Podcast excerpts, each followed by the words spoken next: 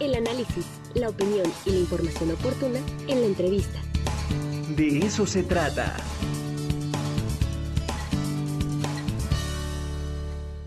Continuamos ahora con una entrevista que Ricardo Cartas eh, realizó al doctor Julio Glockner. ¿Qué tal? ¿Cómo están? Muy buenos días. Gracias por estar aquí en el De eso se trata. Y hoy tenemos un invitado magnífico, de lujo, nuestro querido amigo Julio Glockner. Julio, ¿cómo estás? Bienvenido. Gracias, Ricardo. Muy bien.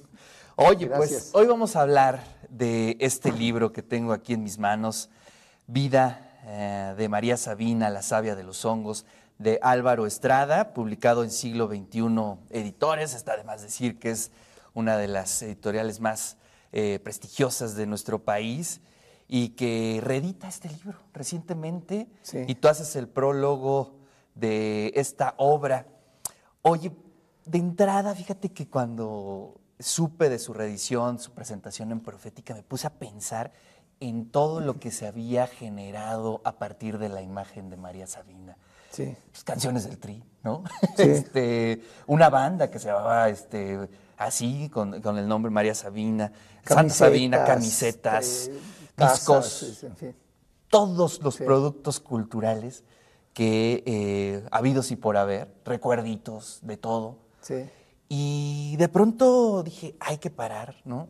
Reflexionar realmente quién fue María Sabina y creo que el libro nos lo explica, nos lo detalla, nos da una versión bien interesante de lo que es este fenómeno, este, este personaje eh, paradigmático de la cultura mexicana. Sí. Sí, fíjate que fue eh, una decisión muy atinada de, eh, Tomás Granados volver a reeditarlo porque tenía como 20 años que no, eh, que no se reeditaba. No entiendo por qué, porque es un libro que a siglo XXI le garantiza ventas. Exacto. Y es un libro muy, muy importante, muy interesante. Yo creo que de los, eh, está entre los libros más interesantes que se han escrito en México porque eh, María Sabina le, cuenta eh, en mazateco a, otro hablante de mazateco. Ese es un eso, tema. Eso es importantísimo, eh, su vida, ¿no? Claro. Fíjate que hay pocos libros de este tipo que en español.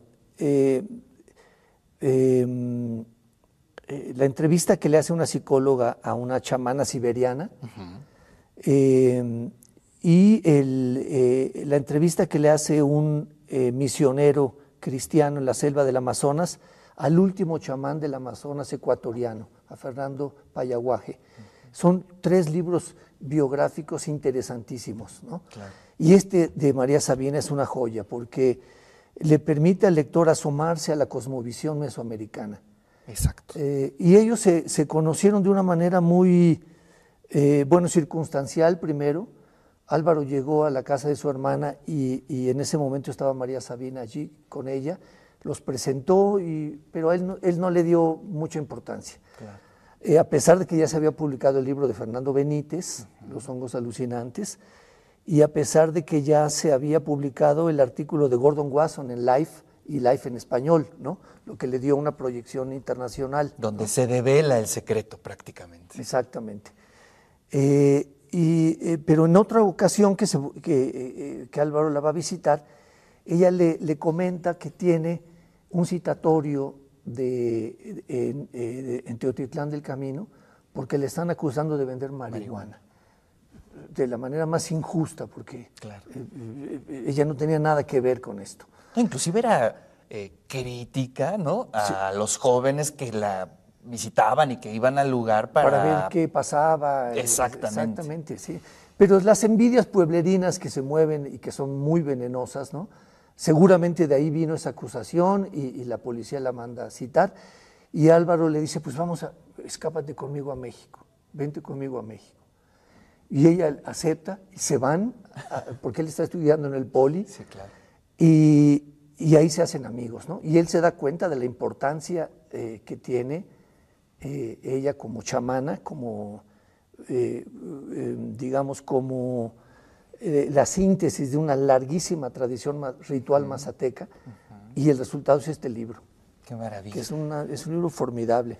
Oye, vamos a, empezar con un personaje, eh, Gordon Wasson, ¿no? Es decir, ¿cómo llega a, la casa de María Sabina? Estuve ahí como investigando varias cosas y el tipo, bueno, pues era un banquero, ¿no? Con mucha lana, eh, con esta afición, pero pues también por ahí había, hay versiones de que estaba eh, patrocinado por la silla para hacer ciertas investigaciones. ¿Qué pasa? Sí, no, no, no, no tiene nada, no, en absoluto, no tiene nada que ver. Él es un, es un banquero que se casa con una pediatra rusa eh, y se van de luna de miel al norte de Estados Unidos o, al sur de Canadá, no recuerdo exactamente. Eh, y en un paseo que salen a dar por el bosque, van tomados de la mano y ella lo suelta porque ve hongos en el camino. Y él se horroriza de esto y le dice, cuidado que te vas a envenenar. Y ella le dice, no, pero le da risa la, reacción del marido. Claro. Llena la falda de hongos y le dice, estos los vamos a secar y los vamos a cocinar, en fin. Cuando regresan a Nueva York, lo comentan esto con sus amigos y se dan cuenta que sus amigos se dividen en, en eh, micófilos rusos y micófobos eh, estadounidenses. Y eso les llama la atención, comienzan a investigar eh, y dividen a la humanidad prácticamente en sociedades micófobas y micófilas. y se dedican a esto casi 30 años, cuando Robert Graves le da la pista a, a Watson de que tiene que venir a México o sea, Robert Graves sabía sobre el tema sí, México. sabía sobre Qué el tema. maravilla, ¿no?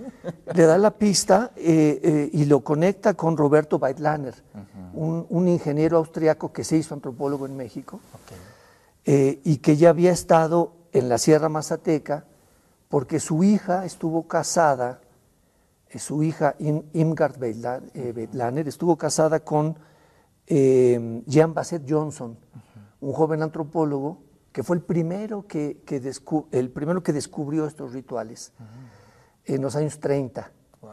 Em, eh, pero eh, publicó su trabajo en una revista sueca que, después nosotros tradujimos, lo tradujo Armando Pinto, lo publicamos en una revista de la universidad. Crítica.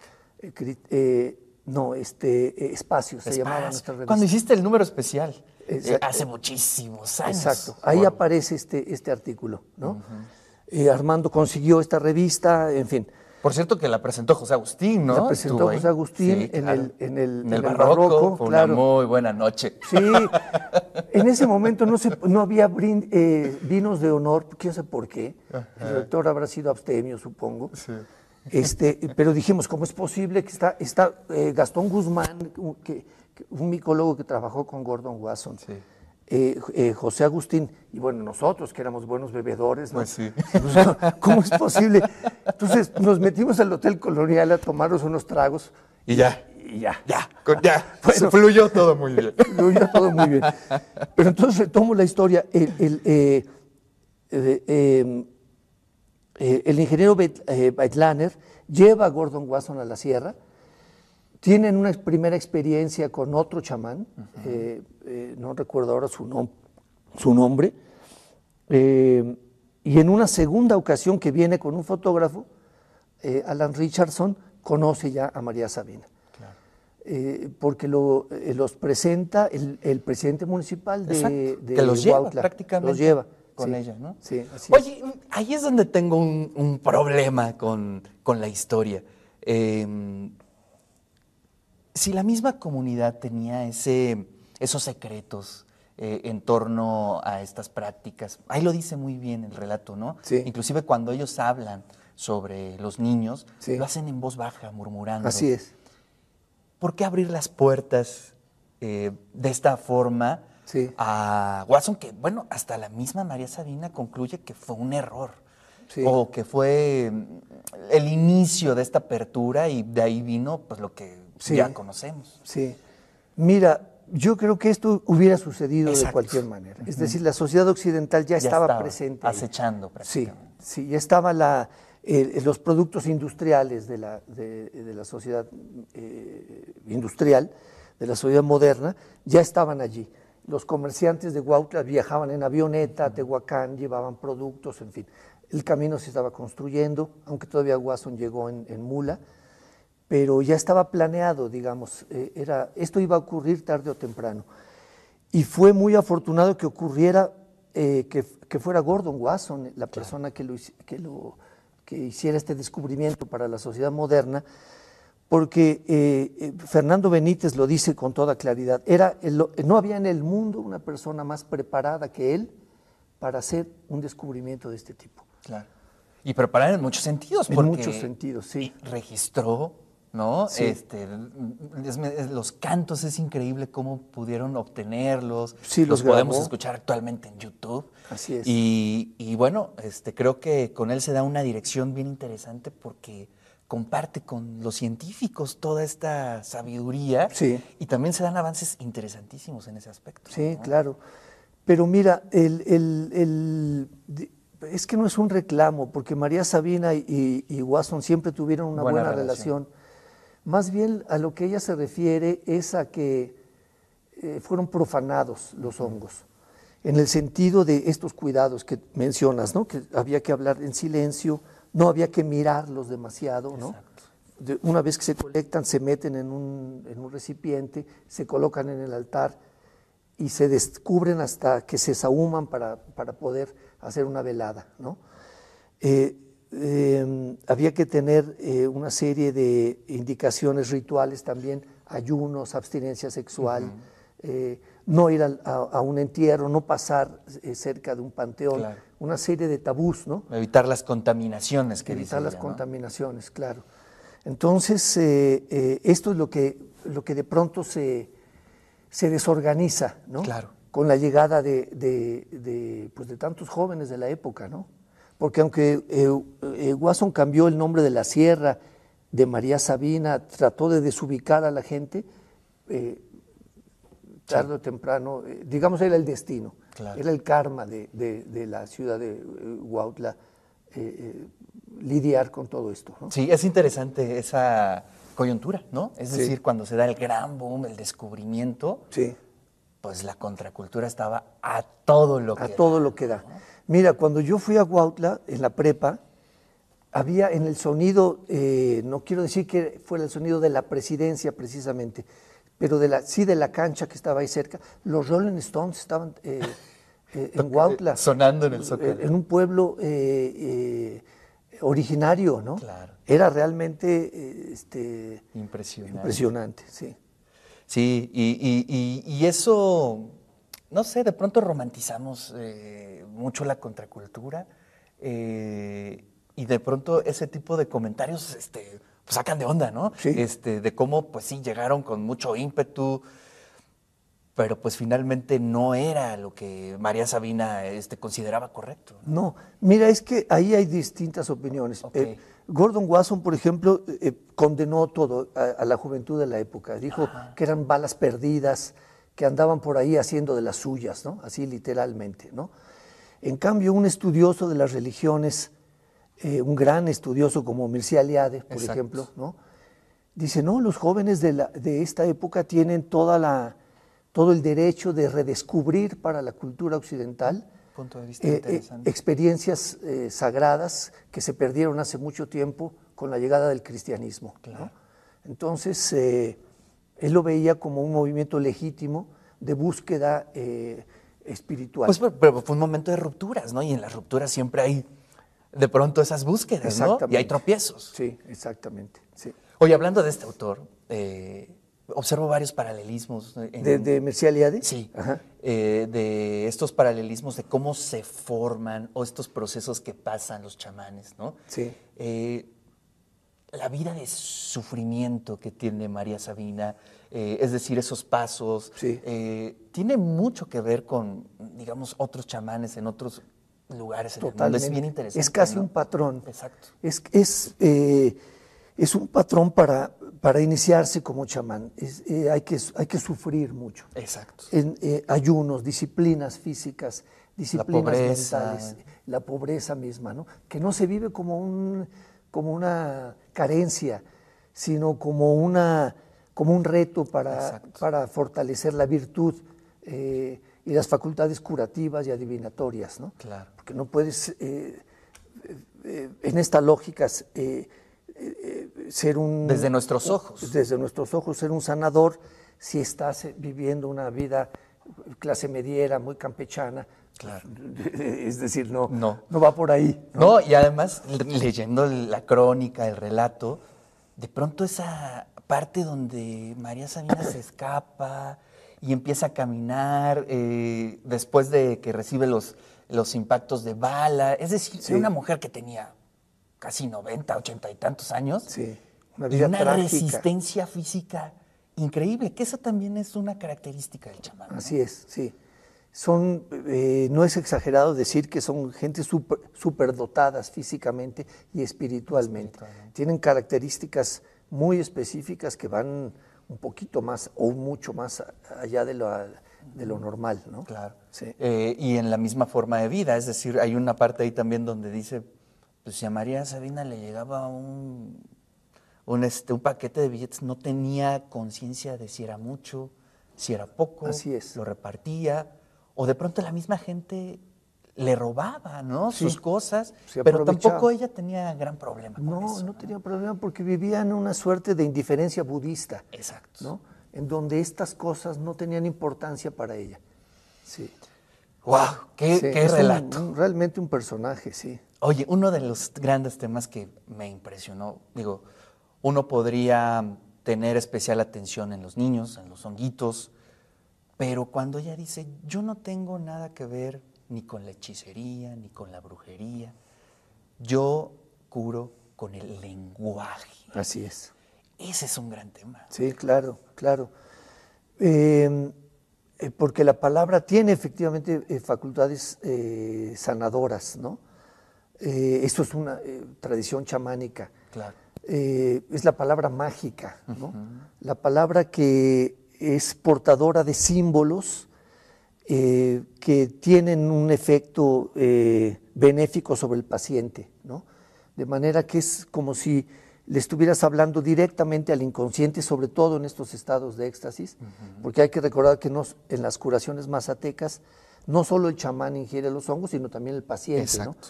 y, a- y en muchas ocasiones los familiares del paciente. De manera que hay una conexión eh, espiritual, digamos así, en, estos, en estas veladas, y hay un, eh, eh, pues un ejercicio simbólico colectivo, ¿no?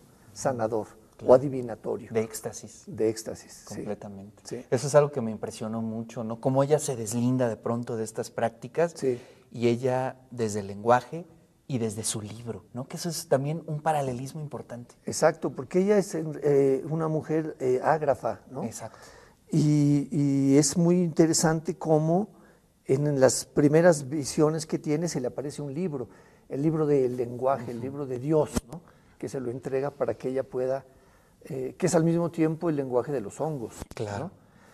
Fíjate que hay una, una anécdota eh, interesante de una misionera eh, protestante que se llamó Eunice Pike, que es la que le da las primeros, los primeros informes a Gordon Wasson.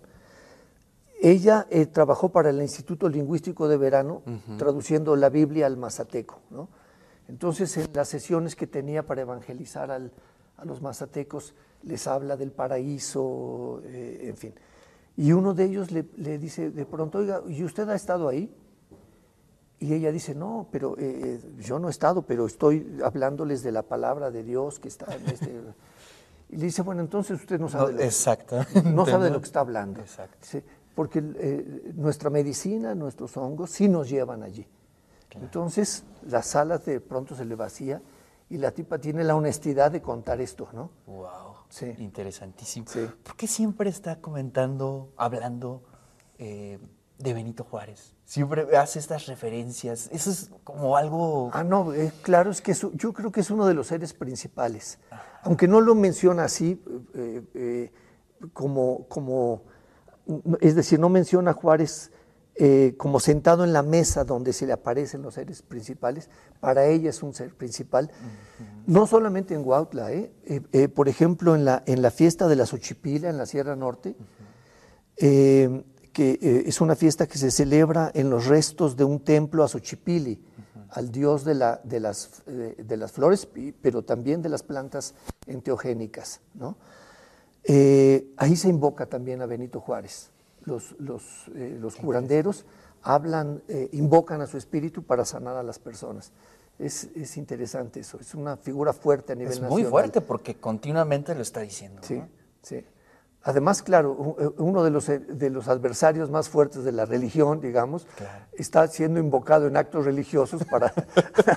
Oye, pero bueno, esos sanar. cruces son interesantes porque, bueno, eh, los católicos ya de la época de María Sabina acogen esas prácticas, ¿no? Es decir, no, no están peleados con esas prácticas. No, no, por suerte la Iglesia Católica en, en, en otros momentos habrá tenido conflictos, conflictos. ¿no? Pero para el, el, a mediados de los años 50 del siglo pasado, ya había entendido el, la Iglesia Católica que debía adaptarse a estos rituales, que, claro. si, que, si, se enfre, que si los enfrentabas, las iglesias, las iglesias se le iban a vaciar. ¿no? Claro. Sí, como sucedió con los protestantes.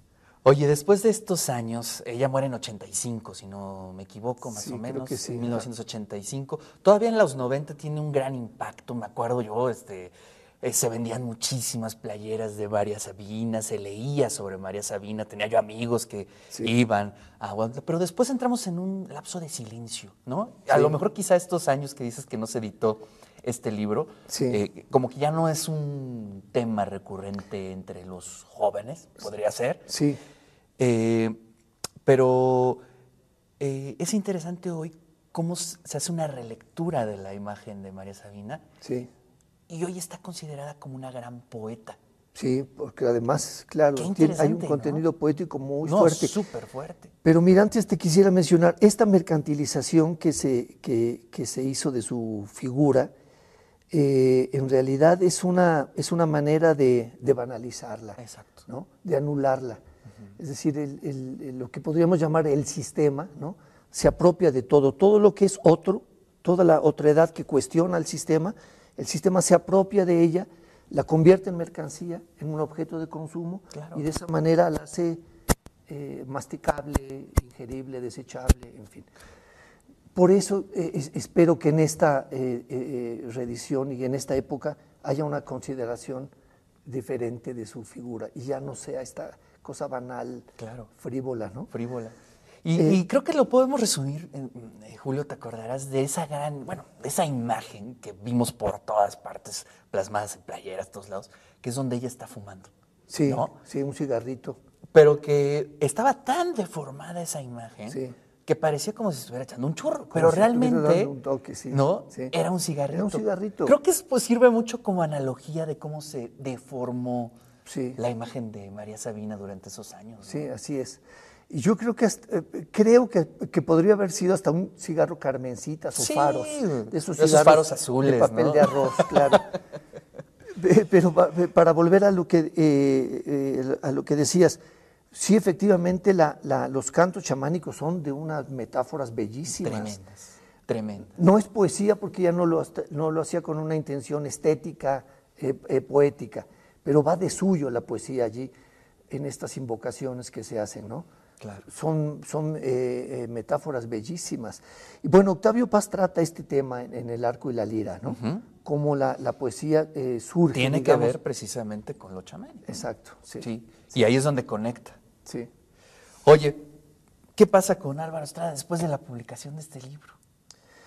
Pues mira, eh, bueno, publicó otro libro más, también en, ah no, ya no fue en siglo XXI, fue en Random House, se llama eh, Huautla en tiempos de hippies, eh, donde él eh, rememora su juventud, no, más que su juventud, su infancia, y ve llegar a los primeros eh, Hippies. hippies entre la infancia, la pubertad, la adolescencia, ¿no?